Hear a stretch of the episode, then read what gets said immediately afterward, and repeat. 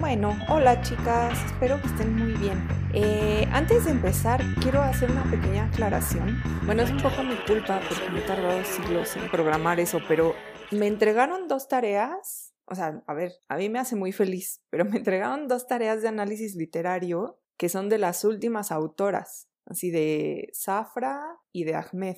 Está muy bien, pero mi idea es que el análisis literario se entregue cuando ya hayamos visto a la autora. Es decir, los mapas sí se entregan el día que vemos a la autora, pero los análisis literarios y las reescrituras una vez que ya las vimos. Entonces van escalonadas. En parte es mi culpa por no programarlas a tiempo y que no les llegue el recordatorio y se entienda bien. Creo que como puse la tablita y entonces viene la autora y tal, no sé qué, entonces confundió el orden de la tabla con el orden del tiempo. Entonces, bueno, no pasa nada, pues, o sea, no se preocupen, no pasa nada. De hecho, ya después les contesto el correo, pero las dos personas que entregaron temprano, pues, pueden correr, o sea, bueno, a lo mejor están súper bien, no los he leído y ya está, pero si no tendrán chance de corregir, ¿no? Porque, uy, todavía falta para esas autoras. Entonces, juro que ya tengo programado más de la mitad de... Es que tengo que programar una tarea por mapa y una tarea por... Entonces, me tardo muchísimo, pero juro que ya va a estar para que les llegue el recordatorio de qué fechas les tocan.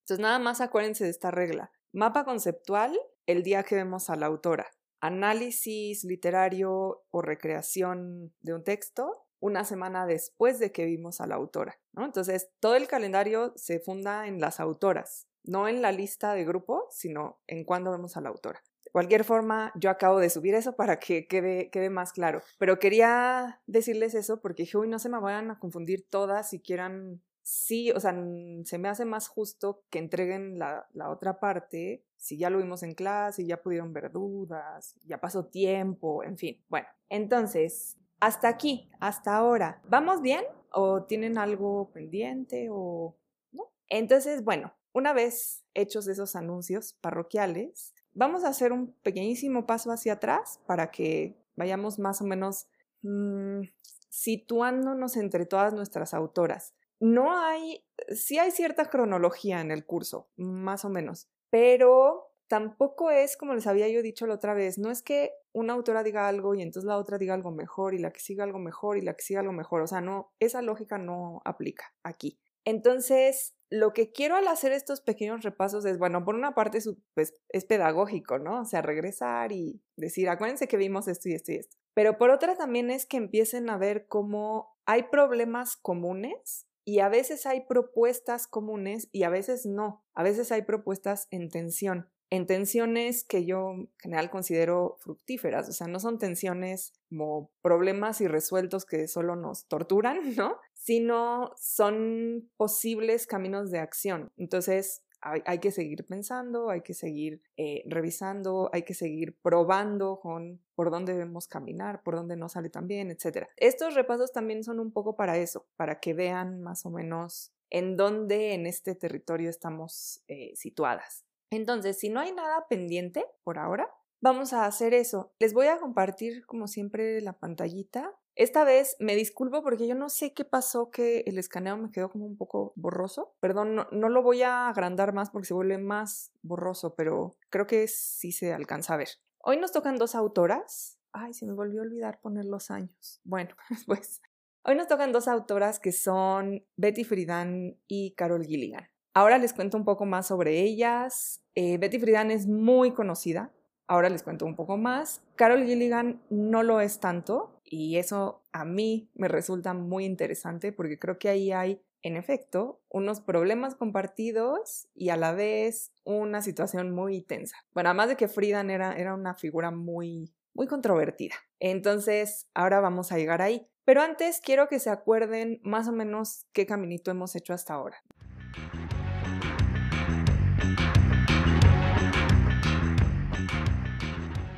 Con Lince Gal vimos cómo ella quiere contar una historia de sus encuentros, en, particularmente en la época en que le tocó el movimiento de liberación de las mujeres, y que su propósito es que se entienda como un proyecto de responsabilidad. ¿Se acuerdan? O sea, ella quiere decir, bueno, todo esto yo lo quiero contar porque creo que es importante, no mi vida, sino cómo se fue tejiendo en torno a encuentros que me permitieron entender la responsabilidad para con los otros de otra manera, ¿no? O sea, no, la, no solo la suya, ese es el punto, no solo la responsabilidad del lince gal, esa persona con los demás, sino de cada ser humano con los demás.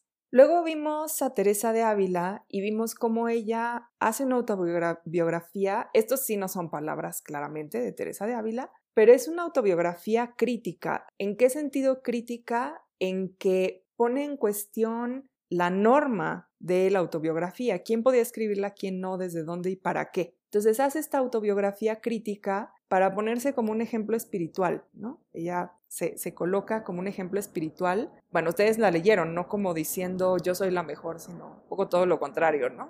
Bueno, incluso siendo tan, habiendo cometido tantos errores como yo, se puede llegar a este... Mm, a esta experiencia de la espiritualidad como la mía. Después vimos el texto de Virginia Woolf junto con el de Simone de Beauvoir y con Virginia Woolf veíamos cómo ella utiliza los recursos de la literatura, el texto, como una suerte de acción política. Y en ese texto reclama la necesidad de una habitación propia para las mujeres. Esta imagen, por cierto, uy, no solo va a recorrer todo el feminismo, sino que también va a ser matizada, ¿no? Hay autoras que dicen que, ah, sí, muy bien lo de la habitación propia, pero que en realidad hacían falta otras cosas, o que sí, muy bien la habitación propia, pero parecía como estar vacía, o sea, como que no sabíamos qué hacer con nosotras mismas en esa habitación propia, ¿no? Entonces, bueno, es una imagen que, tiene muchísimo, muy interesante, porque es una imagen espacial.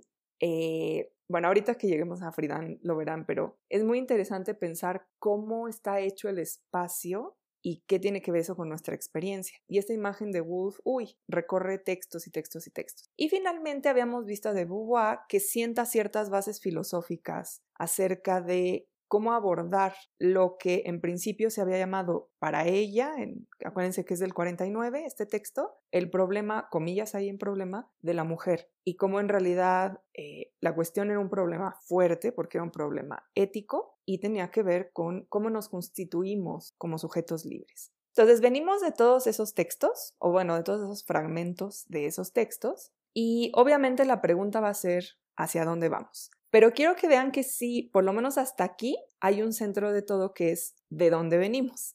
Y venimos de un punto en que más o menos, con matices importantes, pero con matices, coincidimos. O sea, hay, una especie de territorio amplio, amplio, diverso, pero común, que es la, la colocación de lo femenino en un lugar de misterio, ¿no? ¿Qué es la mujer? Pues quién sabe, ¿no? Es, es este ser peculiar que no acabamos de entender. O es, son estas personas que pues mm, no tienen una historia, no tienen un canon, no tienen una universidad, esas personas, ¿no? O son estas hermanas religiosas que no tienen un ejemplo a seguir porque parece que las hermanas religiosas no, sea, su vida espiritual no es tan alta, ¿no? Como la de otros jerarcas de la iglesia, o la de estas mujeres que sin saber muy bien a dónde iban, ¿no? Se organizaron, pero de pronto se vieron compelidas a contar sus historias como si fueran historias individuales, ¿no? Y entonces, ¿qué pasaba ahí? ¿Se queda en la pura experiencia o cómo entra esto ahí? Entonces, más o menos, con muchos matices, hay un punto de partida común. Yo llamaría a este punto de partida común el mundo como lo conocemos, es decir, no en un sentido de objetividad pura, de decir, ah, así es el mundo, sino de, bueno, vamos creciendo y hay ciertas normas que absorbemos, o sea, en, gestos, en el cuerpo, en cómo hablamos, cómo nos sentamos, eh, qué sentimos que podemos decir, qué no, por dónde caminamos, qué proyectos nos hacemos y pensamos que más o menos así es y de pronto lo que empieza a suceder es que empezamos a ver cosas que no habíamos visto. Y entonces ahí empieza como este recorrido que, insisto, puede, se pueden retomar textos viejísimos y leerlos desde ahí o ¿no? se puede ir como periodizando con todo lo problemático que es y decir, ah, mira, en los 60 ya se dijo tal cosa. Más o menos de ahí partimos. Ahorita volvemos a esta cuestión de de dónde, de dónde venimos y hacia dónde vamos. Entonces, en este contexto, hasta aquí vamos, es que vienen estas dos nuevas autoras.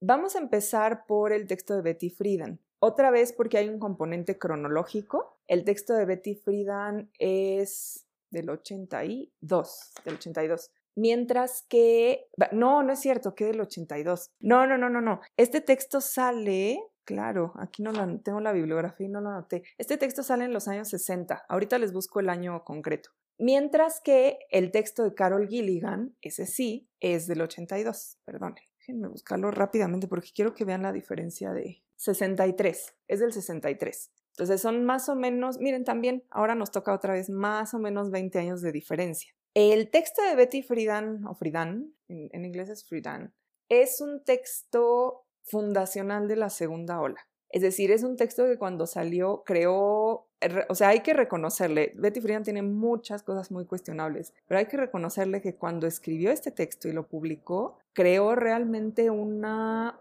oleada de reflexión con una fuerza que no se había visto desde la época de Simone de Beauvoir. Claro, es otro contexto y es otro ámbito. Ustedes seguro lo notaron. O sea, de pronto Simón de Beauvoir viene a hablar de filosofía y de pronto Betty Friedan habla como de las casas en los suburbios de Estados Unidos. Un lenguaje muy distinto, una serie de personas de las que habla muy distintas, ¿no? No, habla ni de Hegel, ni de sujeto para la libertad, ni del problema ético, pero el, el impacto de ese texto es, tan fuerte como el del, segundo, el del segundo sexo. Entonces, el texto de Betty Friedan se llama La mística de la feminidad. La mística de la feminidad hace un análisis sobre cómo se construye lo femenino en un nivel social a partir de el regreso de los combatientes de la Segunda Guerra Mundial, más o menos. Es decir, viene la Segunda Guerra Mundial, termina. Acuérdense que en las dos guerras, tanto en la primera como en la segunda, quienes van al frente son los varones. Y además, eh, si ustedes leen historia, se darán cuenta de que se hacían levas, es decir, se alistaba a las personas obligatoriamente y las levas eran de varones cada vez más jóvenes, ¿no? porque se iban muriendo en el frente e iban alistando cada vez a más personas. Y en estos ejercicios de administración pública bélica, una de las soluciones económicas en esa economía de guerra era que las mujeres empezaban a trabajar. Entonces, mientras los hombres iban al frente, las mujeres podían estar, por ejemplo, en las fábricas de municiones. Esto se hizo. De hecho, hay, un par de documentales en... Bueno, yo los vi en Netflix, supongo que siguen ahí, porque los documentales no se mueven tan rápido, que se llaman Ellas están en guerra, me parece. Son franceses. Uno es sobre la Primera Guerra y el otro sobre la Segunda Guerra. Tratan sobre Francia porque son franceses y entonces como que el resto del mundo no existe, es solo Francia, pero es interesante porque cuentan esta historia. Empieza la guerra y qué pasa para las mujeres. Y una de las partes que van a ver en, en ambos de diferente manera es que en toda esta lógica bélica, cuando las mujeres son llamadas al ámbito de la producción, digamos, al ámbito de la economía, hay que resolver toda una serie de cosas que no estaban resueltas. Cosas como el trabajo doméstico, el cuidado de los niños, la administración tal cual de los cuidados públicos, aunque todavía no fueran tan increíblemente masivos como después lo serían, pero obviamente había hospitales y había enfermeras y este, había servicios públicos en los que por tradición ¿no? se colocaban las mujeres como las personas que podían dar esos servicios. Y todo eso hubo que solucionarlo porque no era nada más, ay, bueno, ahora que vayan a la fábrica. Era todo un entramado de relaciones, de soluciones, etc. Y los documentales, digo, son un poco así medio heroicos de eh, ganamos la guerra, pero la parte de la minucia de cómo se organizaban y qué tenían que hacer y qué discutían en las fábricas, esto es súper interesante. Entonces termina la Segunda Guerra los combatientes vuelven, hay este empuje económico brutal que es el Plan Marshall, que es en Estados Unidos y en Europa, y una de las consecuencias del el fin de la guerra y del empuje económico del Plan Marshall es que esos puestos que ocuparon las mujeres en el espacio público se terminan. Y de hecho, literalmente las mandan a sus casas. O sea, les dicen, bueno, pues muchas gracias por su trabajo y ya, esto ya se acabó, volvemos a lo de antes. Entonces, Betty Friedan empieza a escribir el texto mucho antes del 63, empieza más o menos en la década de los 50. ¿Y qué es lo que hace? se va, esto se los cuento porque esto está en otro capítulo, pero que ustedes no leyeron. Es un capítulo muy lindo sobre las revistas femeninas. Entonces se va a buscar qué son, o sea, qué se escribe en las revistas femeninas y se topa con algo muy sorprendente, que es que las revistas femeninas en la, a finales de la década del 40 y durante la década del 50 cada vez menos, o sea, ahí empieza un declive, son en efecto revistas femeninas, lo que se conoce como revistas femeninas, o sea, revistas donde te pueden dar una receta de un strudel de manzana, pero que junto con la receta del strudel de manzana hay gran literatura, grandes short stories, eh, grandes poemas, escritores y escritoras muy buenas, o también un tipo de literatura muy popular, pero donde las historias son historias de heroínas. Me acuerdo mucho de una que cuenta que es una chica que quiere pilotear un avión y finalmente pues estudia, bueno, no es que se vaya a una escuela, sino hay un piloto que le dice, ah, bueno, sí, yo te enseño y entonces le enseña y parte de, su proceso, como el del, del proceso del personaje es que dice, pero si yo me dedico a pilotear el avión, pues o sea, ¿cómo? ¿Qué, ¿Qué hago con la otra parte de la vida, no? O sea, ¿me caso, no me caso? Tengo... Y un poco la idea es, pues las decisiones están abiertas, ¿no? Y, tu vida está por delante y tú eres dueña de tu vida y un poco la, la, imagen final es esta de se levanta en el aeroplano, ¿no? Y dice, sí, la vida está abierta para mí. Y entonces lo que Betty Friedan empieza a notar es que poco a poco este alcance de las revistas femeninas empieza a cerrar cada vez más, cada vez más, cada vez más, hasta que la revista femenina acaba siendo lo que conocemos más hoy en día, que es precisamente cómo ser una ama de casa perfecta. Ese es como lo que empieza a notar. Y ese desasosiego la lleva a hacer cada vez más cosas. Entonces, a entrevistar a cada vez más mujeres, a entrevistar a especialistas, a decir, a ver, algo, algo está pasando aquí porque no solo hay estos fenómenos, sino que además yo veo que las mujeres no son felices. Simple y sencillamente no son felices. Entonces, ¿qué está pasando? Y de esa inquietud y de ese trabajo nace la mística de la feminidad. A lo que se refiere con mística de la feminidad es básicamente a una construcción de elementos, de requerimientos, perdón, una construcción de requerimientos sociales para las mujeres. Es una vigilancia perpetua que comienza cuando naces y que jamás termina hasta que te mueras en torno a todo lo que significa ser mujer. Cómo te vistes, cómo hablas, en dónde te, presentas, cuáles son las labores apropiadas, de qué manera se deben hacer, cómo deben ser tus relaciones con los demás, qué posibilidades profesionales tienes y cuándo debes abandonarlas o no, de qué manera, en fin, una vigilancia completa de todo, del pensamiento, del cuerpo, de los espacios, de los tiempos que socialmente empiezan a construir una exigencia de qué es ser una mujer. Y esto es muy interesante, ¿eh? una mujer moderna, porque ya pasó la Segunda Guerra, estamos, o sea, los 60 son su propia, el, presente siempre es su propia modernidad, ¿no? Entonces, los 60 son su propia modernidad y hay toda esta vigilancia desde finales de, mediados de los 50. Y Betty Friedan dice, sí, claro, pero lo curioso es que nunca nos preguntaron a nosotras, ¿no? O sea, ¿de dónde salieron todos estos requerimientos? Y entonces empieza a investigar, empieza a hacer entrevistas, a hacer todos estos análisis. El capítulo que ustedes leyeron es uno de los, bueno, se dieron cuenta, ¿no? Es uno de los últimos capítulos del libro. Entonces, ya ha pasado por analizar como esta inquietud de las mujeres de ¿por, ¿por, qué no me siento bien? ¿Por qué siento que todo lo que estoy haciendo no tiene pies ni cabeza? Ha pasado por analizar un montón de cosas, por cierto, que pasan por el psicoanálisis. Aquí hay un pequeño dato interesante. ¿Se acuerdan que eh, de Beauvoir hace una crítica del, del psicoanálisis? Bueno, ustedes vieron en la introducción que apunta, ¿no? Ya después la hace. Eh, lo interesante aquí, por ejemplo, es que de Beauvoir hace una crítica filosófica hacia el psicoanálisis, mientras que Betty Friedan directamente lo, lo toma como un recurso de esta sociedad. O sea, esta sociedad utiliza el psicoanálisis para esta vigilancia perpetua. Entonces, es muy interesante revisar esas dos aproximaciones así en, en conjunto. Pero bueno, antes ya he hecho como toda esta revisión y el capítulo que ustedes leyeron tiene que ver con cómo se supone que la sociedad le pide a esta mujer moderna, comillas, que emplee su tiempo. O sea, ¿qué, ¿qué, tiene que hacer una mujer moderna en el tiempo que, que tiene en la vida? Este punto de partida ya dio por hecho previamente que el ideal femenino es ser madre y ama de casa. Ese es el, el estándar. O sea, todos los requerimientos apuntan hacia ese lugar pero también apuntan a que ser madre y ama de casa tiene como una serie de misterios que como que nunca se logran cumplir. De esto ya habíamos hablado la vez pasada, ¿se acuerdan? De que lo femenino siempre se queda en el misterio. Y esto es una gran estrategia, porque mientras queda en el misterio, pues una no sabe qué hacer, ¿no?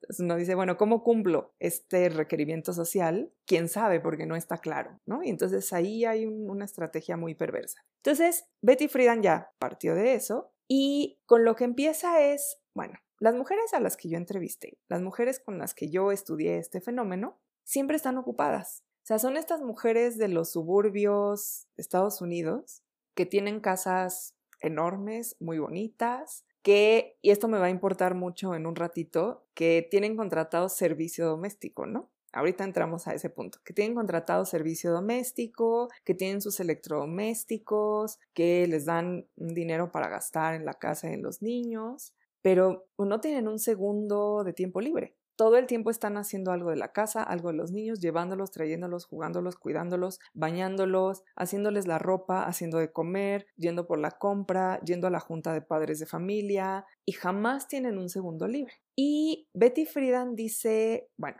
de entrada eso me empezó a parecer extraño porque pues, se supone que si alguien tiene dinero y tiene todas estas máquinas que le dan en la casa y tiene servicio doméstico y pues estas mujeres deberían ser como una especie de clase ociosa que tendría tiempo de un montón de cosas más. Y lo cierto es que no era así. Entonces no solo eran infelices, sino que no tenían tiempo. Entonces, parte de su primer aproximación a las tareas de la casa se reproducen para ocupar todo el tiempo es, bueno, ¿qué pasa? ¿Qué pasa con esas ocupaciones y el tiempo? Y entonces Betty Friedan retoma un teórico social, no, no muy conocido, la verdad, yo la primera vez que lo oí mencionado fue en este libro de Betty Friedan, que es Northcott Parkinson, y dice, bueno, ya habíamos estudiado antes qué pasa con un fenómeno como la burocracia. En la burocracia lo que se hace es llenar el tiempo disponible con ocupaciones, de manera que se cumpla un cierto, un cierto periodo ¿no? de trabajo.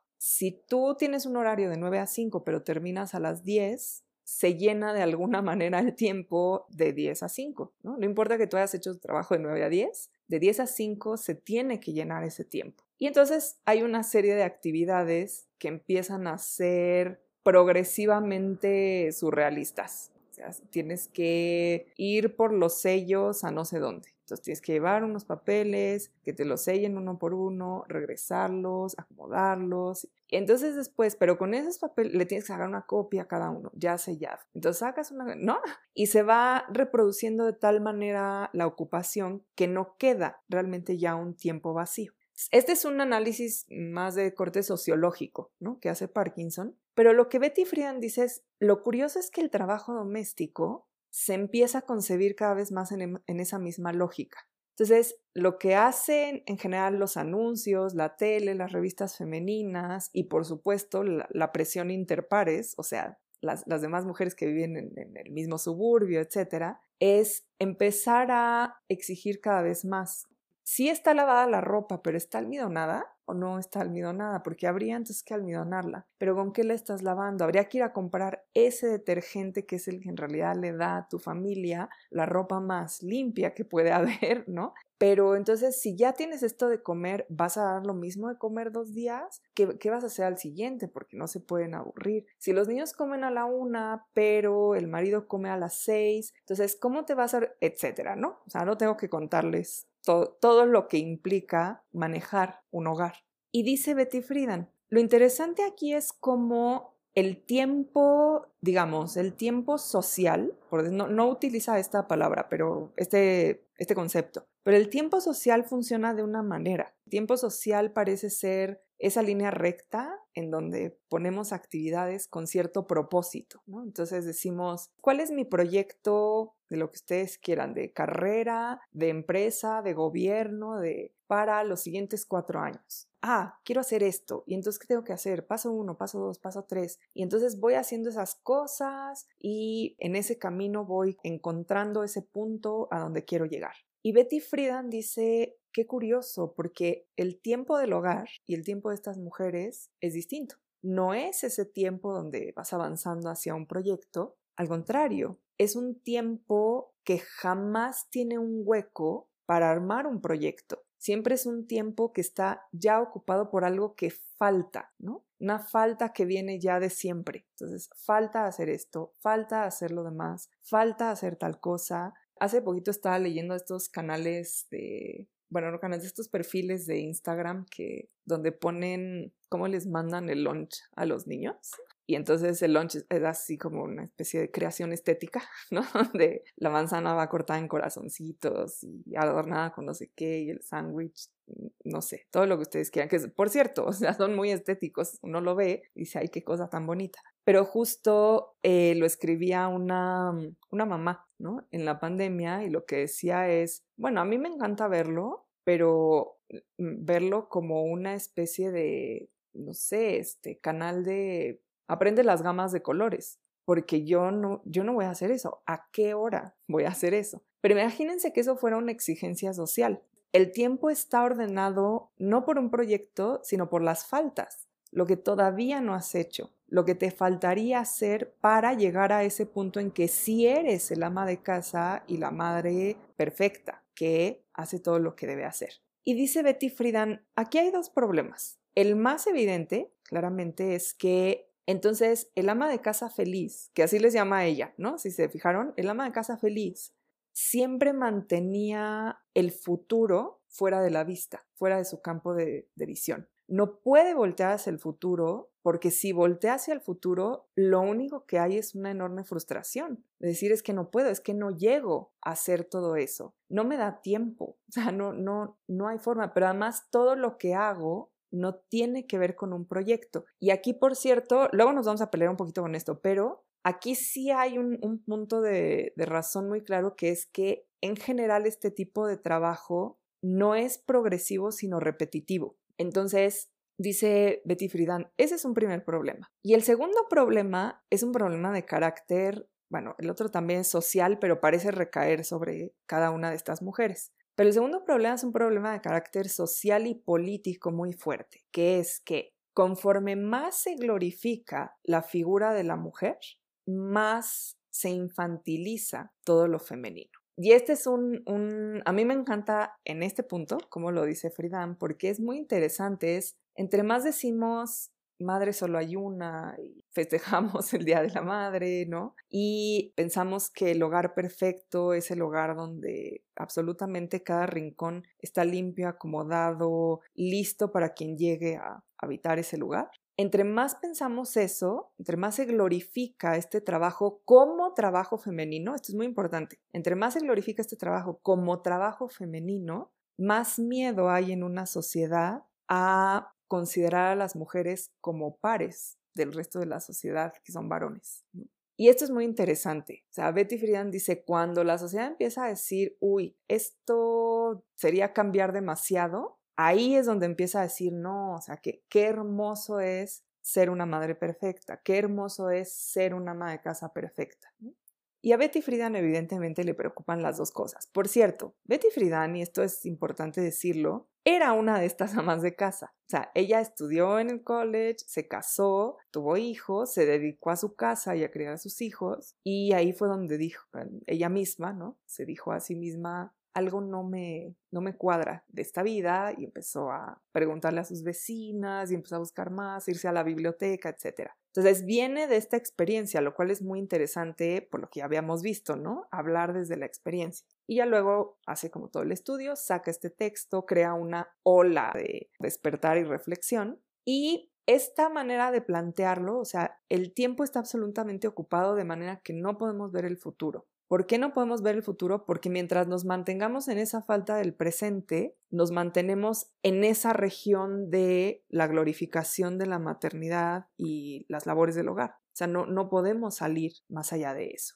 Entonces, fíjense bien, lo que está diciendo Betty Friedan es, el tiempo de las mujeres está estructurado de tal manera que no hay proyecto, no hay proyecto de, de vida, ¿no? De hacer algo. Y por otro lado, esa estructura del tiempo tiene efectos sobre el espacio. Y si se acuerdan, habla de las casas, de cómo son las casas, evidentemente, de los suburbios eh, estadounidenses en los años 60. Acuérdense que en los años 60 ya, ya pasó el plan Marshall y hay un boom económico en Estados Unidos. Es cuando las grandes fábricas de electrodomésticos, de automóviles, de televisiones, etc.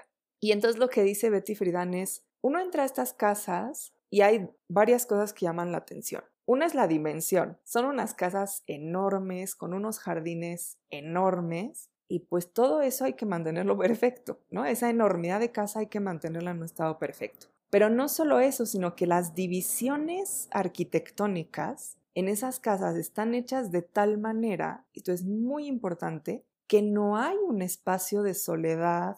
Aquí, aquí hay un doble juego, ahorita vamos a ver. No hay un espacio de soledad para las mujeres habla, no sé si se acuerdan, de estas, de estas casas, esto es por cierto ya muy común incluso en, en, casas muy pequeñitas, pero en, en, los 60 era como toda una revelación, donde está la cocina y realmente no es, la cocina no es una habitación, sino que está la cocina y hay una pequeña división como tipo una barrita y está el resto, ¿no? Así de la sala y el comedor. Entonces como una gran unidad y esa es la unidad que hay que dominar, ¿no? Y luego ya está la habitación que se comparte con el marido y las habitaciones de los niños, los baños, jardines. Y lo que dice Betty Friedan es, estas mujeres no tienen una puerta que puedan cerrar y decir, eh, por cierto, no lo dice en su texto, pero es y decir, esta es mi habitación propia, ¿no? E, este es un espacio abierto que invita constantemente a la vigilancia. O sea, todo el tiempo estás viendo, o sea, el, ama de casa todo el tiempo está viendo qué es lo que hay que hacer. No sé si algunas aquí han tenido que llevar ese, esa batuta de, de llevar una casa, pero esto es absolutamente cierto. O sea, si tú estás en una casa, todo el tiempo estás viendo, uy, eso lo tengo que recoger, hay que regar esas plantas, uy, no he lavado esa parte de todo el tiempo, porque ese trabajo no se termina. No se termina, así es ese trabajo, ¿no? Eh, ahorita vamos a volver a esto con, con Gilligan. Y bueno, volveremos muchísimo, pero ya más adelante con... Ay, me hice bolas de pronto con Kusikanki. No, Sí, sí, con Kusikanki. Entonces, esta capacidad de ver todo y estar en constante, ¿no? Alerta de qué me falta, qué me falta, qué me falta, a su vez es respondida por la mirada de los demás, que todo el tiempo te pueden ver haciendo lo que estés haciendo. Entonces, es difícil, ella misma, me parece que también en este capítulo, dice, es difícil entrar y ver a una mujer, no sé, qué sé yo, o sea, amacándose, ¿no? Porque sí, no, constantemente hay algo a medio hacer, hay, algo metido en el horno, hay una costura que está sobre la mesa, hay un postre a medio hacer, hay una ropa recién lavada pero todavía no tendida, ¿no? Entonces todo el tiempo tú puedes ver qué está haciendo la persona. Y lo que dice Betty Friedan es, es curioso cómo estas ocupaciones ocupan el tiempo y ocupan el espacio a partir de ciertas retóricas. Entonces, así como hay una retórica de qué bonito es ser el ama de casa perfecta, hay una retórica sobre una igualdad abstracta. Y esa igualdad abstracta es la de la labor de los, las mujeres y los varones en la sociedad de posguerra. Si se acuerdan, lo que Friedan dice es, a nosotras nos convencieron de que esta labor era tan gloriosa y tan importante porque era exactamente igual de valiosa que lo que salían a hacer los varones en las oficinas y en las fábricas y en el gobierno. Entonces, que en realidad formábamos todos parte de una unidad, básicamente una unidad nacional y particularmente la unidad nacional de Estados Unidos, que se erige como la gran potencia. O sea, ese es el momento en el que el mundo se vuelve eh, bipolar, así se dice. Un polo es el bloque comunista y el otro polo es el bloque capitalista. Bloque comunista básicamente está dirigido por Rusia desde esta gran coalición enorme que se hizo, que fue la Unión de Repúblicas Socialistas Soviéticas, y el otro polo por Estados Unidos. Pero dentro de esos dos polos se considera que, o sea, Estados Unidos, que es quien está contando esto, dice, pero este es el primero, ¿no? Este polo en donde estamos es el primero, entonces el primer mundo, de ahí viene esa clasificación, ese es el primer mundo, eh, Rusia y las demás repúblicas son el segundo mundo y había un tercer mundo, que seguimos usando esa, esa frase. Esa era una clasificación como de potencias, ¿no? Dos grandes potencias y un tercer mundo. Incluso se llegó a hablar del cuarto mundo que estaba en África.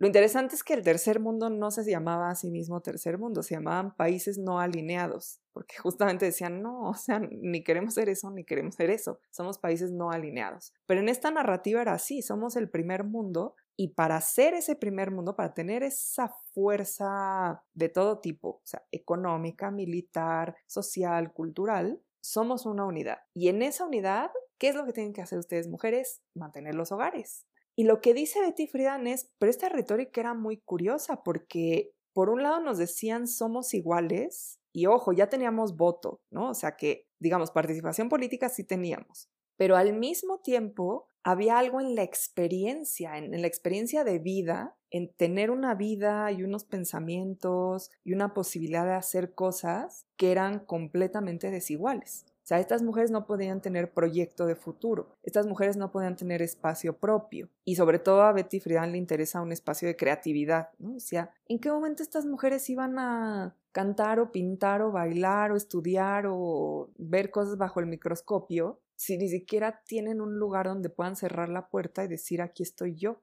Entonces, resulta muy interesante la forma en que analiza cómo se conforma socialmente el tiempo cómo se conforma social y arquitectónicamente el espacio y cómo dentro de toda esa retórica hay, se mantiene una igualdad formal, es decir, sí son ciudadanas y sí tienen acceso al voto y de hecho, por cierto, pueden tener cargos de representación pública. Generalmente no los tienen porque no tienen tiempo, pero pueden acceder a ellos. Pero en la experiencia, esa igualdad formal no funciona. Y sobre todo, en esa igualdad formal, ellas no tienen un proyecto de futuro. Ese es, mm, así esquemáticamente, lo que desarrolla Betty Friedan en este, en este capítulo.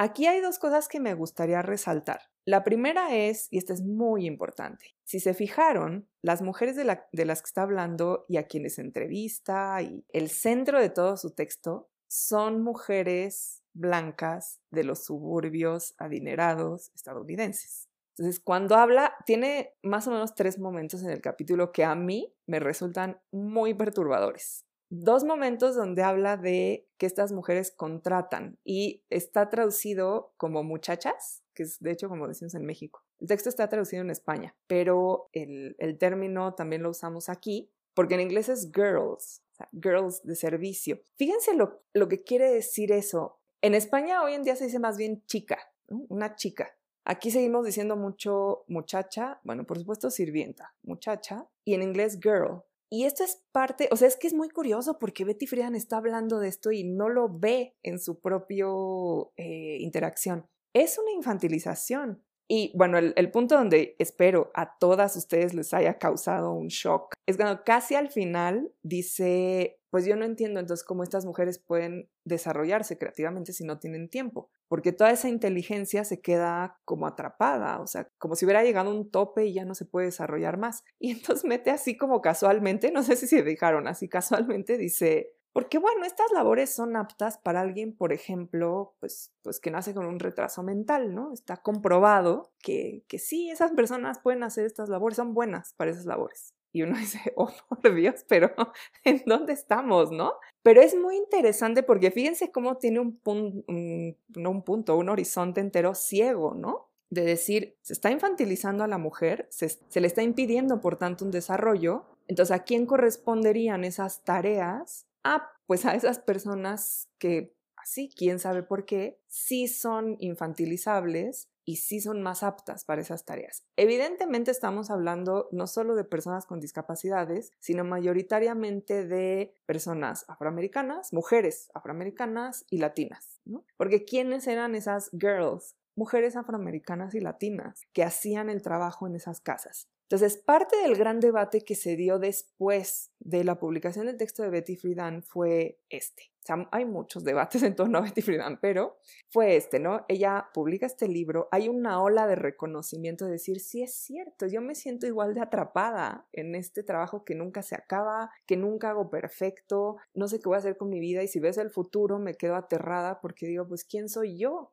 Pero al mismo tiempo se da un enorme debate de decir, bueno, esos son los problemas de las mujeres blancas de los suburbios, porque yo tengo un montón de problemas más que no tienen nada que ver con eso. Una de las mayores críticas, por supuesto, vino del feminismo negro, para decirle a Betty Friedan, ah, sí, ¿y quién crees que son esas muchachas, no? Que van a limpiar estas casas. Y otra parte, eso no está en este texto, pero se los cuento para que también sepan, fue con todo el movimiento que todavía no era el movimiento LGBT, porque Betty Friedan empieza, o sea, Betty Friedan se vuelve una gran figura pública, ¿eh? No crean que hizo su libro en su casa y lo leyeron muchas personas y dijeron, no, me siento identificada y ya, o sea, se volvió una figura pública que peleó por leyes en el Congreso, trabajaba con otra congresista, Bela Abzug, y fue una figura muy controvertida. Gloria Steinem estaba también por ahí, también impulsando políticas, en fin, un montón de feministas que entraron a la esfera pública. Y otro de los grandes debates, a ese, ahorita no nos vamos a meter porque en, esta clase en particular prefiero irme a esta cuestión de lo doméstico con Carol Gilligan, pero otro de los grandes debates fue que como quería, a ver, esto es, esto es parte de defender ciertas prerrogativas políticas como quería negociar con el Congreso, cuando le dicen, bueno, el movimiento feminista, bueno, viene con toda la parte de mujeres latinas, mujeres negras, que ya ahí le había costado trabajo, pero también mujeres lesbianas. Y como era un, un, tropo, ¿no? Es un tropo de, ah, claro, es feminista, es lesbiana. Betty Friedan, pero lo dijo públicamente, o sea, no, no, no, no, no, no podemos incluir eso porque si ya de por sí tienen este tropo, nos van a tachar a todas, nos van a descalificar y no nos van a hacer caso. Y entonces ella directamente dijo que no podían incluir en, su, en sus proyectos, en su agenda, ningún tema que tuviera que ver con diversidad sexual, porque entonces iban a perder todo lo que habían ganado. Y bueno, se armó la de Dios es grande. O sea, hubo un movimiento increíble de que se llamaba the, bueno, ella lo nombró The Lavender Menace, ¿no? La, la amenaza a la banda.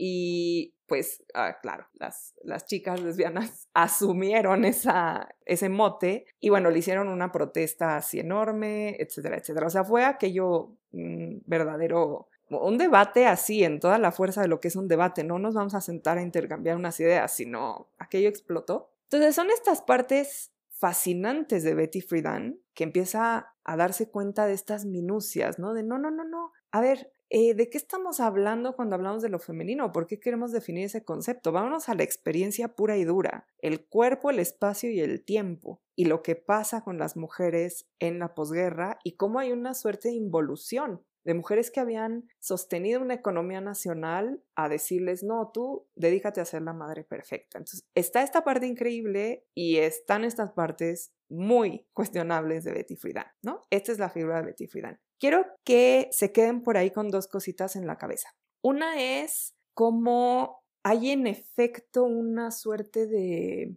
no sé cómo decirlo, de prisión de lo doméstico. O sea, si lo consideramos como estas tareas que son repetitivas al infinito, que nunca se acaban, que nunca las haces perfecto, que no te permiten un espacio para ti misma, sí, sí hay esa suerte de prisión de lo doméstico y que se queden también con la idea de, en efecto, hay una infantilización de esas labores. ¿Quién puede hacer esas labores? Incluso ella lo dice en, un punto casi al final del capítulo, dice, ¿cómo se iba a sentir satisfecha una mujer haciendo todos los días de su vida estas tareas que puede hacer una niña de nueve años? Es una infantilización de esas labores y por lo tanto de las mujeres que son quienes las realizan. Quédense con eso por ahí, ¿no? Marcado.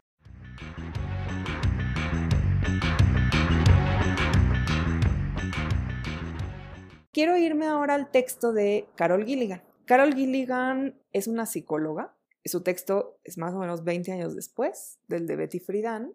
Y Carol Gilligan trabajó muchísimos años con otro psicólogo, ustedes no tienen por qué saberlo porque no son de esa área, pero eh, de apellido Colberg, ella lo menciona a Colberg en su propio texto, fue su maestro y es un psicólogo muy reconocido, o sea, está más o menos ahí al, al par de Piaget, a quien también menciona, por supuesto. Fue un psicólogo muy reconocido. Y ella estudió psicología, trabajó muchísimos años con Colbert y Colbert dedicó una buena, buena, buena parte de su trabajo a un problema en psicología que se llama el desarrollo moral. ¿Qué es eso del desarrollo moral? Básicamente es cómo aprendemos a regular nuestra conducta para con los otros, porque es, es moral justamente porque hay una relación con otras personas pero también en cuanto que hay regulación, hay una relación consigo mismo, consigo misma, ¿no? ¿Cómo hago yo para entender mi conducta y para actuar de ciertas maneras en relación con los otros? Tiene, por supuesto, un componente ético, que es cuáles son las motivaciones y consecuencias de esas acciones, si son deseables o no, en qué contexto, etcétera. Pero puesto que trabajan desde la psicología, lo que están tratando de entender es cómo un un bebecito. Esto, por cierto, es una cosa que nos cuesta trabajo siempre. Los bebés son esta cosa como todavía muy natural, ¿no?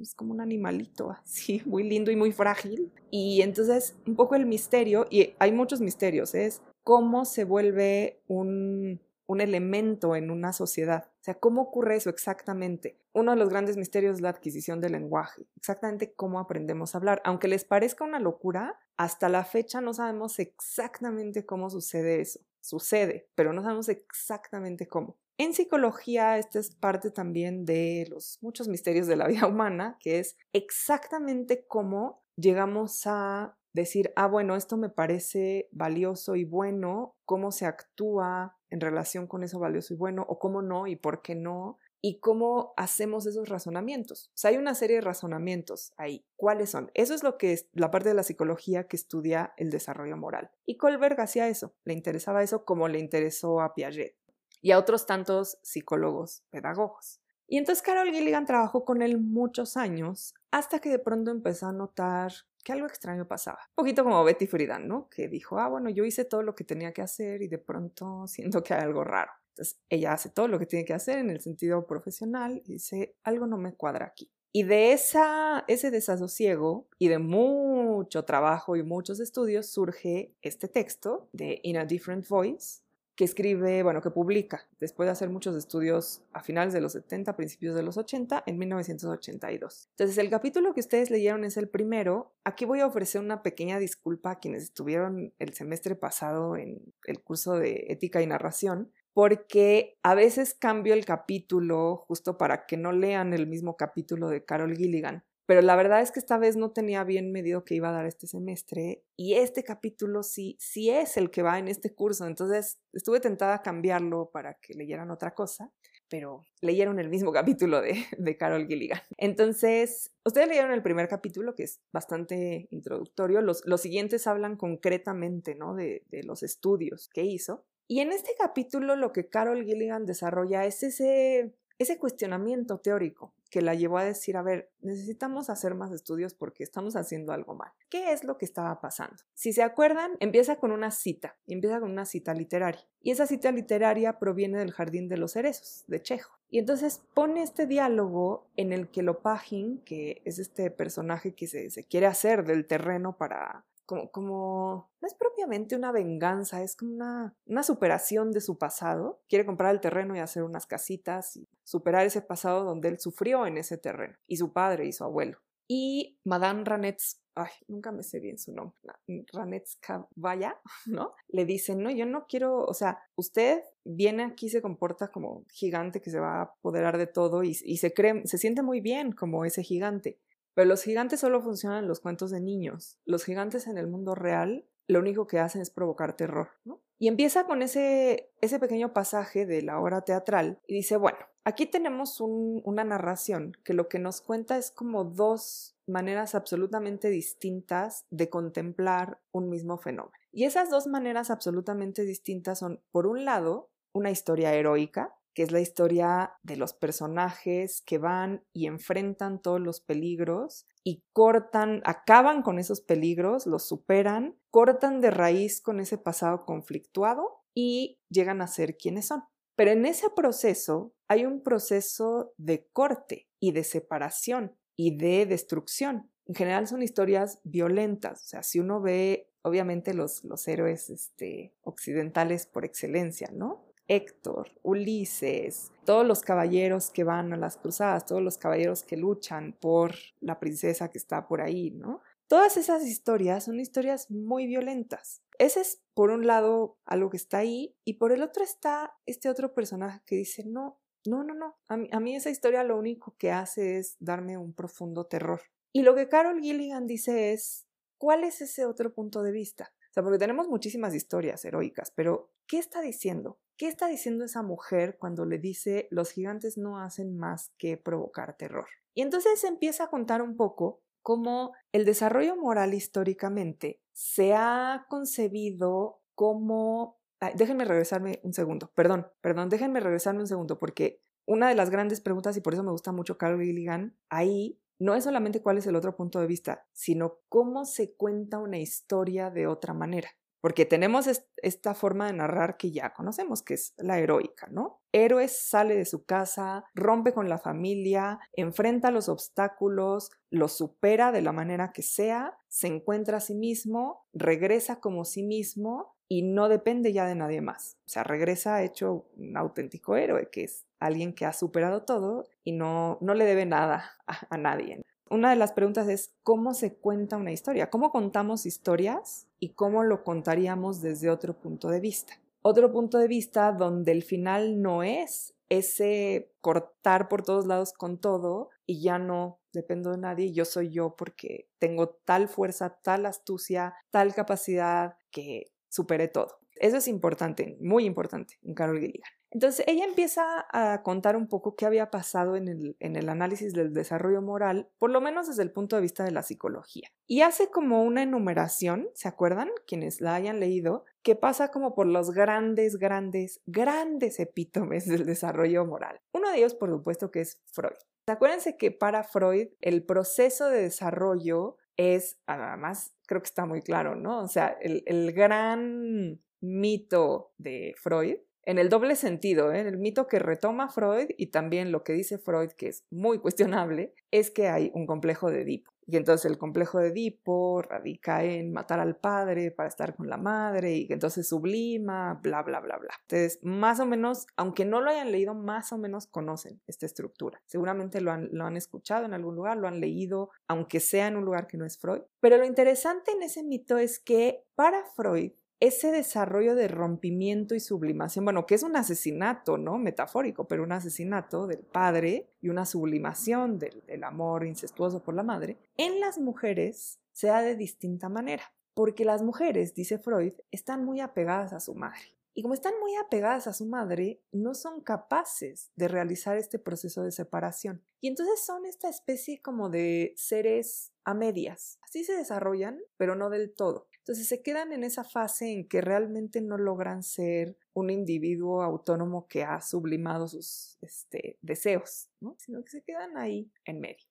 Y un poco lo mismo empiezan a plantear otros autores desde distintos puntos de vista, no desde el psicoanálisis. Gilligan hace una especie de enumeración y dice, bueno, tenemos a Stoller, Stoller, que dice, bueno, lo que pasa con las niñas es que las niñas siempre dejan abiertos sus vínculos. O sea, nunca llegan realmente a cerrar todo de tal manera que completen un proceso de individuación, sino que siempre dejan como ventanitas abiertas. Y entonces, en ese sentido, no alcanzan ese desarrollo. Piaget y acuérdense de la importancia del juego en Piaget. Piaget dice, bueno, lo que pasa es que uno ve a los niños, los ve jugar y se da cuenta luego, luego, ¿no? Los niños, los niños varones, rápidamente se meten a la cuestión de la resolución de los conflictos, ¿no? Si alguien este, tira la bola y da en la línea, rápidamente se forma una discusión de es fuera, no es fuera, cómo vamos a seguir el juego, hay trampa, no hay trampa, cuál es la compensación, etcétera en cambio uno ve a las niñas y juegan de otra manera. No sé si se acuerdan de esto que dice, las niñas juegan de otra manera. Las niñas, si hay este problema, mil veces prefieren cambiar de juego que entrar a esa resolución del conflicto. O cambiar de turnos. O sea, si, si alguien hizo algo, hay una pequeña discusión, bueno, entonces ahora te toca a ti. Hacen estos intercambios, ¿no? O cambian de juego cambian de turno, pero en general, según Piaget, evaden esa resolución. Entonces, ¿qué pasa con esa manera de jugar de los niños varones y de las niñas? dice Piaget, pues que las niñas nunca aprenden la abstracción lógica necesaria para la resolución de conflictos. No aprenden que con base en ciertas normas hay que interpretar ciertas acciones, ponerse en una, bueno, perdón por esta, asumir una posición en ese conflicto, defenderla y llegar a una resolución.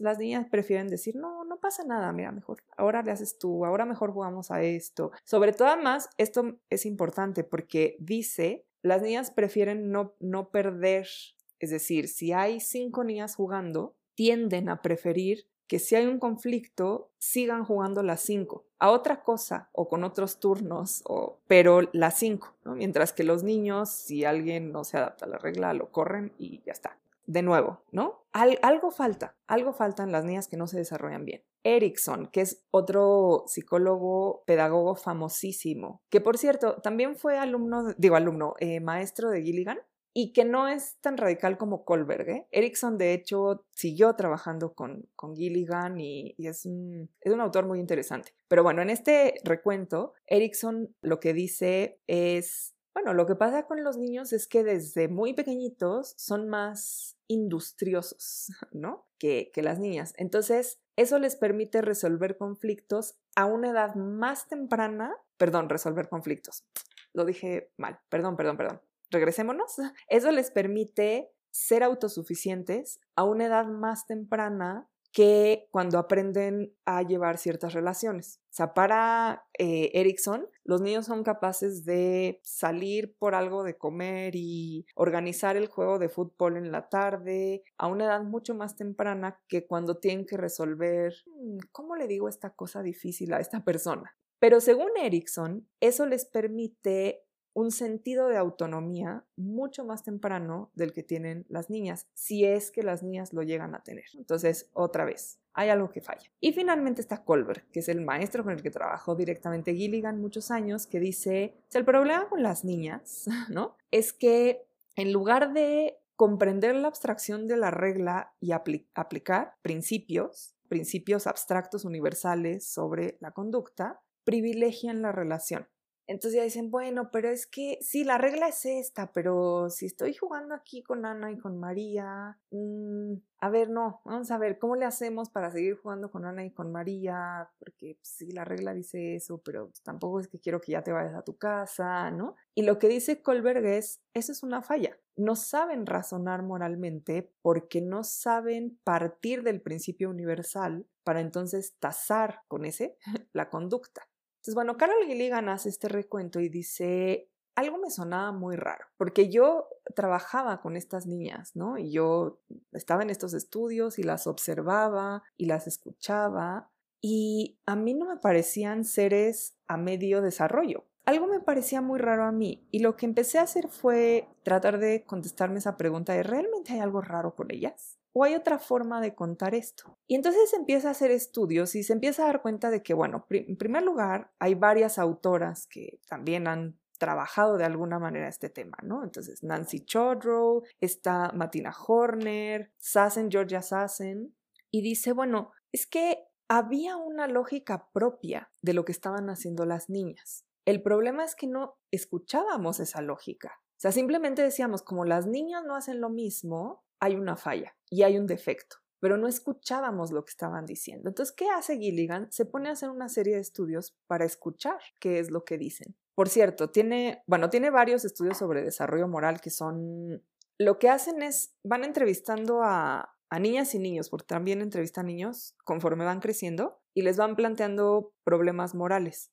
Entonces, un problema moral es justamente cómo actúas en determinada situación. Siempre te han dicho que no mientas, ¿no? Este es un principio. Entonces, bueno, le tienes que contar a alguien, qué sé yo, cómo, por qué alguien se fue de la ciudad, ¿no? ¿Por qué tu mejor amigo se mudó? Dentro de esa historia, ¿por qué tu mejor amigo se mudó, se mudó de la ciudad? Está que quería estar más cerca de su primo Juanito, pero es tu mejor amigo. Entonces, ¿cómo se lo dices? O sea, le dices, pues es que prefiere a su primo Juanito, que es claramente es una verdad, ¿no? O sea, quiere estar más con su primo Juanito, o la verdad no es lo mejor y lo que necesito es tratar de explicar que a veces la gente se va, ¿no? Entonces ahí hay, hay, un juego de valores, si se fijan. ¿Qué valoro más? ¿La verdad tal cual es o la sensibilidad de esta persona? ¿Qué pueda pasar? O sea, una especie de virtud o una especie de verdad.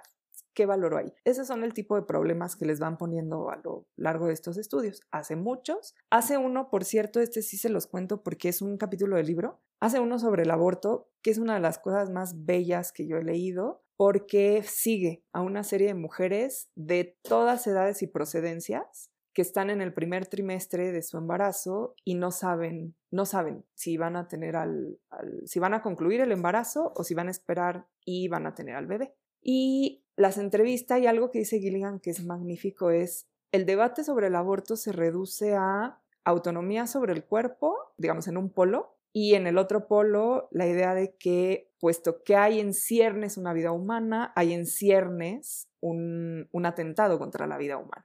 Y lo que dice Gilligan es, de todas las horas y horas y horas que yo pasé hablando con estas mujeres, ninguna se lo planteó en esos términos. ninguna dijo privilegiar la autonomía sobre el cuerpo, ¿no?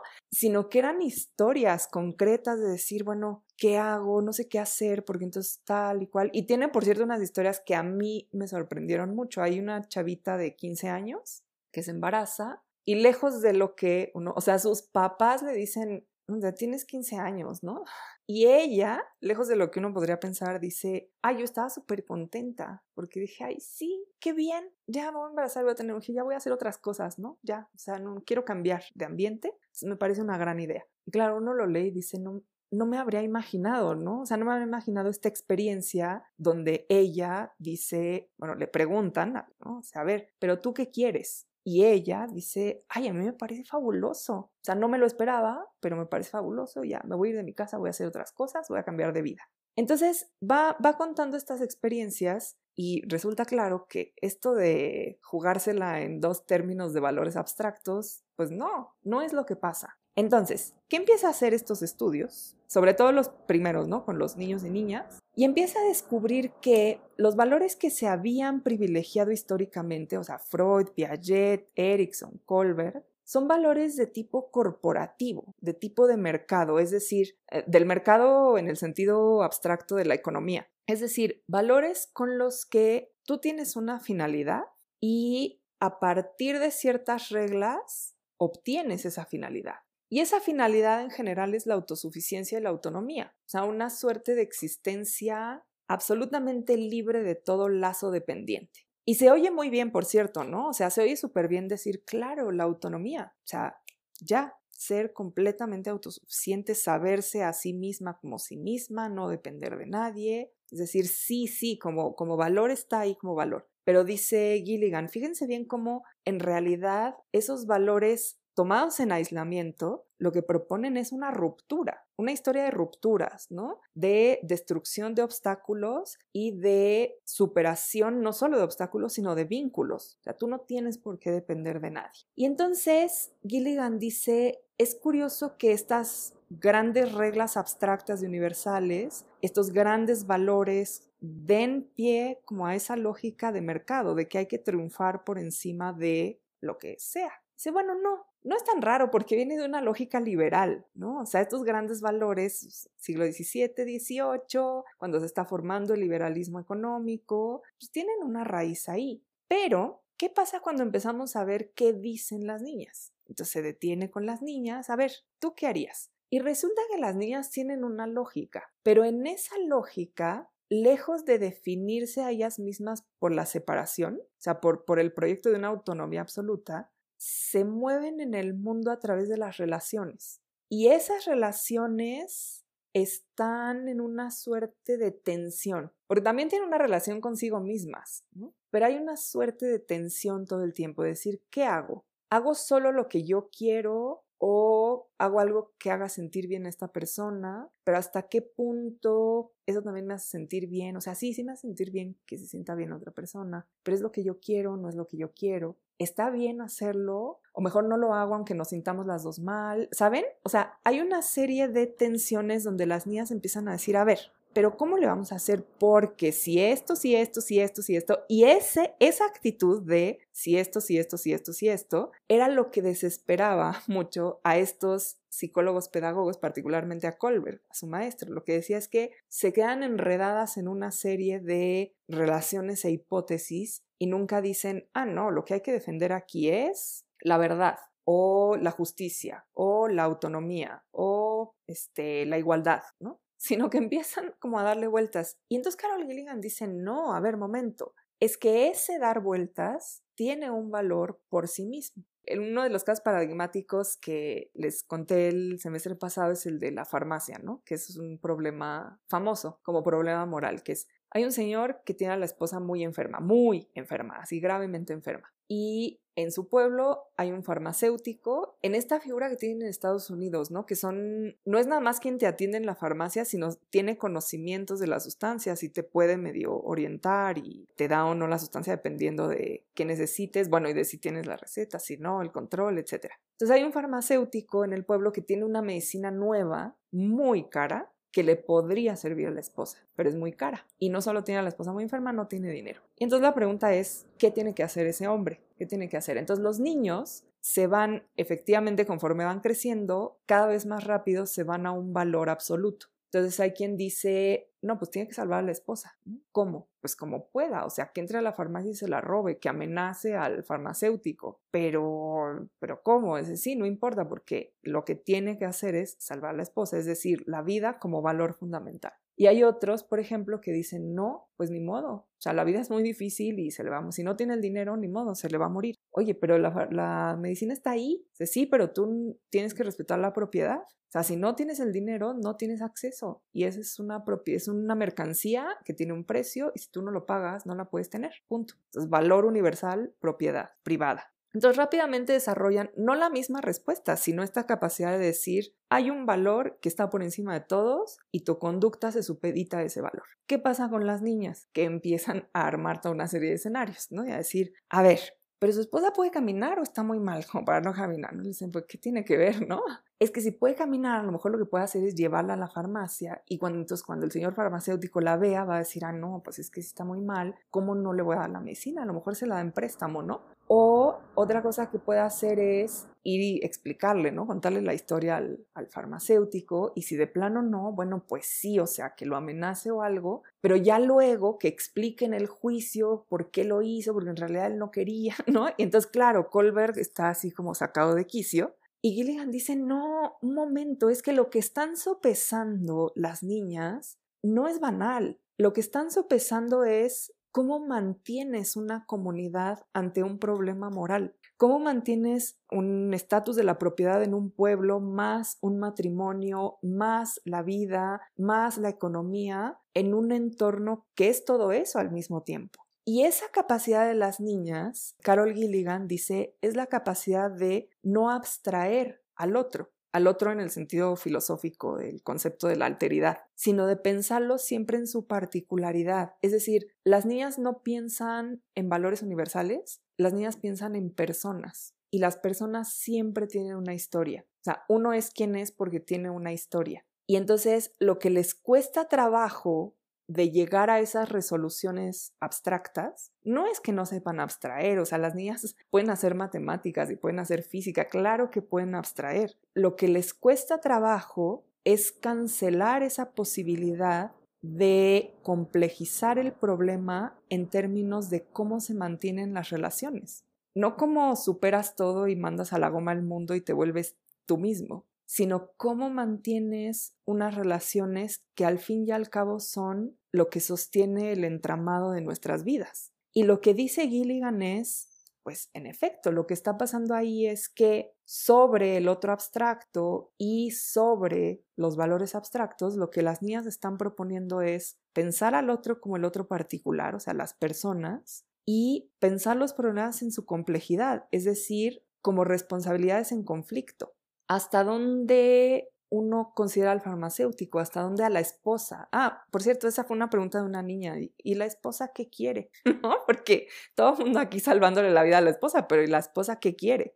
¿Le duele algo? ¿No le duele algo? ¿El, el esposo qué va a pasar? Ah, una de las preocupaciones de las niñas es si si va y se roba la medicina y se la da, a lo mejor la esposa se salva, pero va a estar sola, porque él va a estar en la cárcel. Entonces, ¿valió toda la pena o no valió toda la pena? No, ¿saben? O sea, tienen este pensamiento súper complejo. Y entonces Gilligan dice, lo valioso aquí son dos cosas. Primero, que teníamos un enorme error a la hora de abordar este desarrollo, porque el problema no eran nuestros sujetos, el problema no eran las niñas, el problema era tanto la metodología como ciertos paradigmas teóricos. Entonces, ¿qué ¿cuál es nuestra responsabilidad? Poner en cuestión esos paradigmas teóricos. Y a eso vamos a llegar con Seila Benaví, hasta ahí. Pero por otro lado, lo que estamos descubriendo es que no solo valen la pena las historias de los héroes, hay otras historias que se han contado por ahí también y que están por contar, que son estas historias de las relaciones. Y literariamente, esto es una preocupación de Gilligan, pero ella no es una teórica literaria. Entonces, literariamente, ¿cómo se hace eso?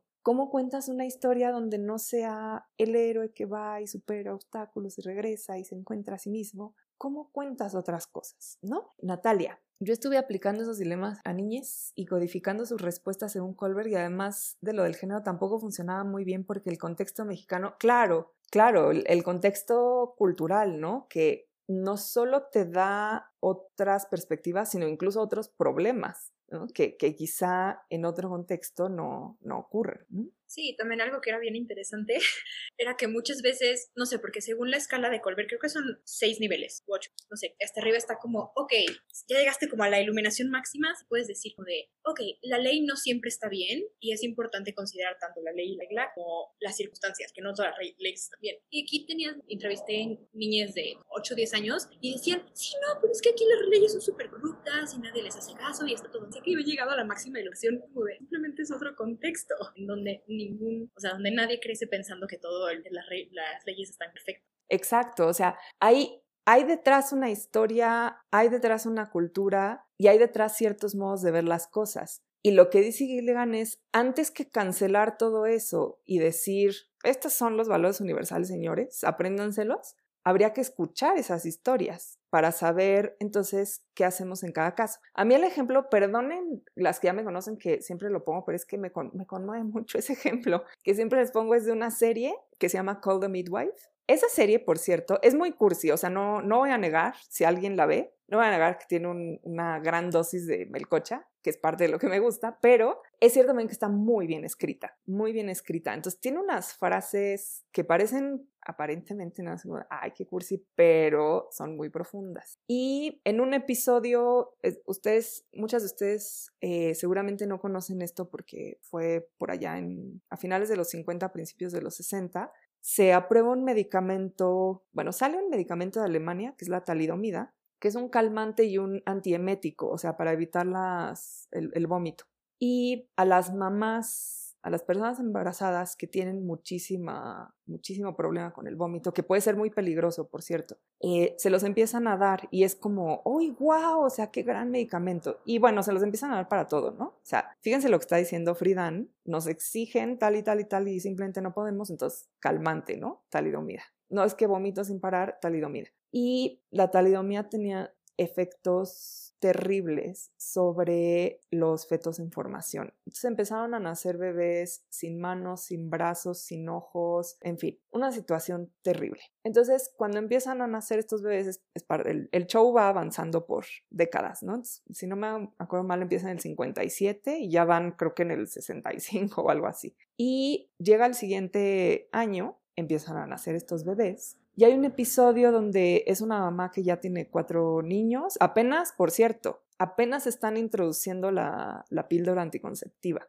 Entonces una mamá que ya tiene cuatro niños se vuelve a quedar embarazada y dice, bueno, pues ya que voy a tener hijos de hijos, pues quiero una niña, ¿no? Porque sí, porque quiero, porque quiero criar a alguien, pues que es otra persona que no es como mis niños. Entonces el caso está muy ilusionada, empieza a tener problemas a la hora del parto, se la llevan al hospital y el, el el médico dice a, cesárea y me la duermen porque esto está muy mal. Entonces, bueno, la duermen, nace el bebé y nace súper mal, o sea, no sobrevive porque ni siquiera, ni siquiera saben este, exactamente qué se desarrolló y qué no, es como un bultito vivo y dice, no, se, se, va a morir en unas horas, no hay forma de que sobreviva. Entonces, una de las parteras, que por cierto es una de las monjas que está ahí en el, o sea, que la acompaña al hospital y está ahí y tal, es la que ve todo el proceso y bueno, el, bebé se muere y ella dice, déjenme avisarle a la mamá cuando se despierte. Bueno, sí, usted avísele. Y entonces se va, se regresa absolutamente conflictuada, pensando,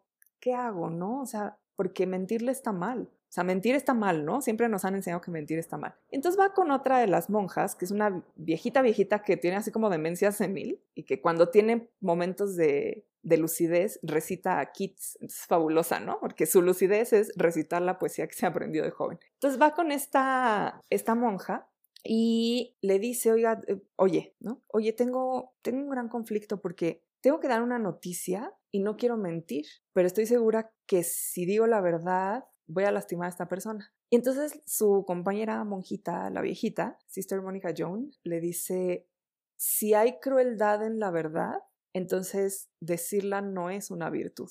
Entonces ya la otra se queda así pensando y en efecto, digamos que no le miente a la mamá, sino que le omite información, ¿no? Pero claro, el gran conflicto ahí es, ¿qué hago entre pues, mi, mi responsabilidad con el paciente y lo que sucedió y la verdad? Es más, su responsabilidad así espiritual, ¿no? Con Dios, no mentir.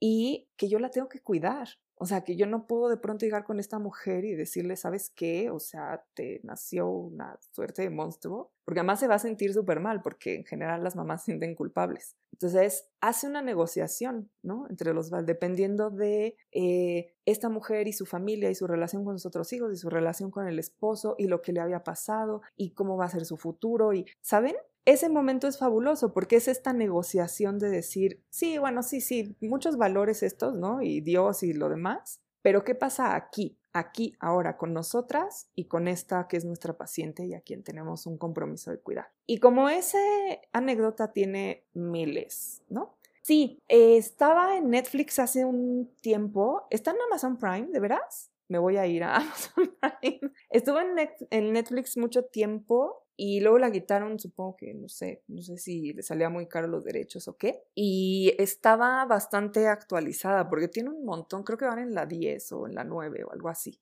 Creo que es interesante por ver, son también históricamente situadas, o sea, hay cosas por ejemplo, cuando llega la píldora anticonceptiva hay como un problema moral, ¿no? De decir, ah, ¿cómo? Vamos a intervenir en los procesos de Dios y la naturaleza, ¿no? Y hay como una perspectiva aparentemente que uno dice, no, pero pues qué felicidad. Y nada más es una enfermera la que dice qué felicidad. Entonces, está históricamente situada. Evidentemente hay cosas que en los años 50 y 60, y más en un convento, pues no pasan. Y sin embargo hay discusiones, lo hacen muy bien porque de pronto meten la semillita de, sí, seguras, ¿no? Esto va así. Entonces es muy interesante.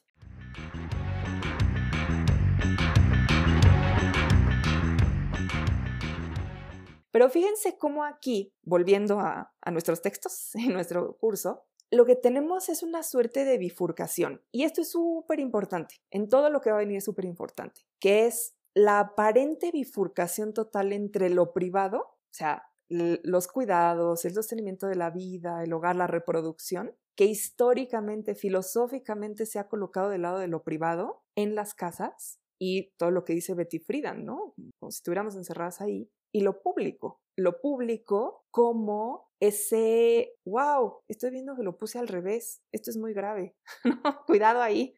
Eh, del lado izquierdo tienen que tener público, que es el, el terreno de la palabra y la acción, o sea, de, de poder expresar, de poder cambiar, de poder tener proyectos, ¿no? Y lo privado, que es el área de los cuidados y el sostenimiento de la vida. Parece que habría una bifurcación, particularmente en Betty Friedan, ¿no? Que es, bueno, incluso en Virginia Woolf, ¿se acuerdan, no? Que decían, tú renunciarías al aire puro de Escocia y a los pasteles y tal, con tal de tener ahora una universidad tan magnífica como Oxfordshire. Y parece que es una disyuntiva, que o haces lo uno o haces lo otro. Una de las tensiones que hay entre estas dos autoras es que para Carol Gilligan, y esto lo vamos a ver muy bien con Seila Benaví, para Carol Gilligan no es que no haya diferencia entre lo público y lo privado, la hay. En efecto, lo privado tiene que ver con una serie de vínculos personales y una serie de acciones que sostienen los cuerpos en su nivel más básico, ¿no? La reproducción, la alimentación, eh, quitar el dolor, eh, mantener bajo un techo, todo esto. Mientras que lo público, pues sí, sigue siendo esa esfera de la empresa, el gobierno, aquello que se hace frente a todos y aparentemente para todos, aunque ahí, bueno, podemos tener muchas dudas, pero se supone que para todos.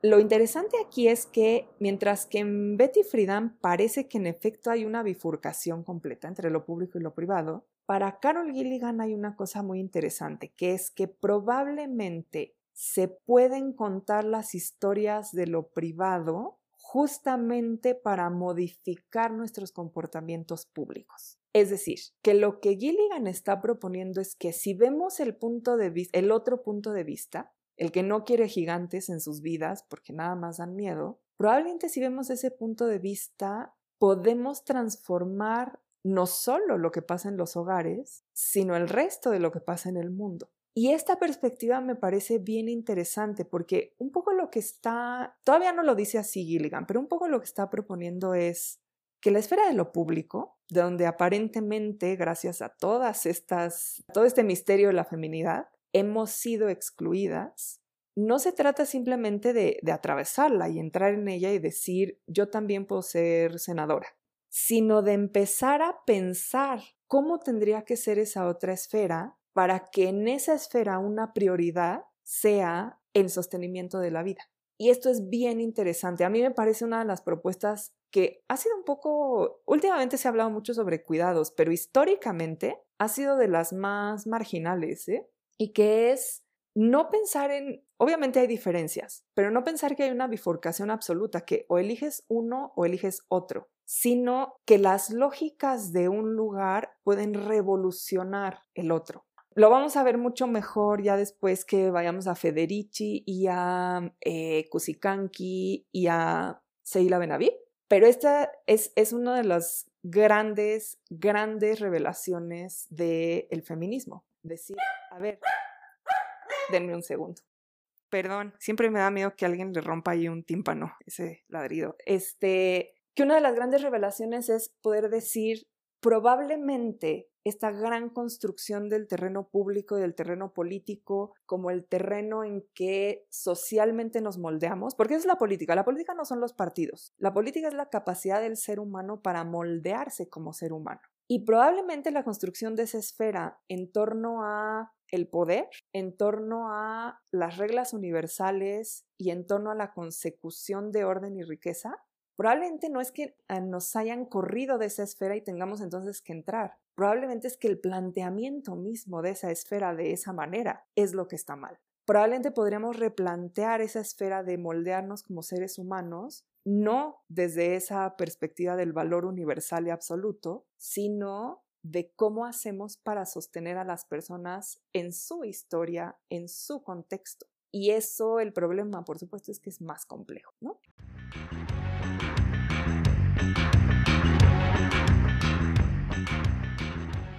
Entonces, te quiero dejar aquí porque ya eh, las quiero dejar ir un poquito antes. ¿Hacia dónde vamos con todo esto? Pues vamos hacia un territorio un poco desconocido, en realidad, porque hay que irlo trabajando, hay que irlo haciendo, pero que tiene que ver con ejercicios críticos, es decir, lo que hace Teresa de Ávila con la biografía, lo que hace Friedan con el espacio y el tiempo, lo que hace Gilligan con el valor moral, ejercicios críticos lo que hace, por supuesto, Virginia Woolf con la literatura, que son a su vez gestos políticos. Y con gesto político, insisto, no quiero decir una bandera de determinada especie, sino la capacidad de definirnos humanamente de otra manera, como si lo humano, lo más característico de lo humano fuera ser maleable, que es, es justo lo que se supone, ¿no? O sea, pensaríamos que las especies animales, con todo, o sea, yo a mí me gustan mucho los animalitos, pero con todo lo que son tienen un desarrollo natural.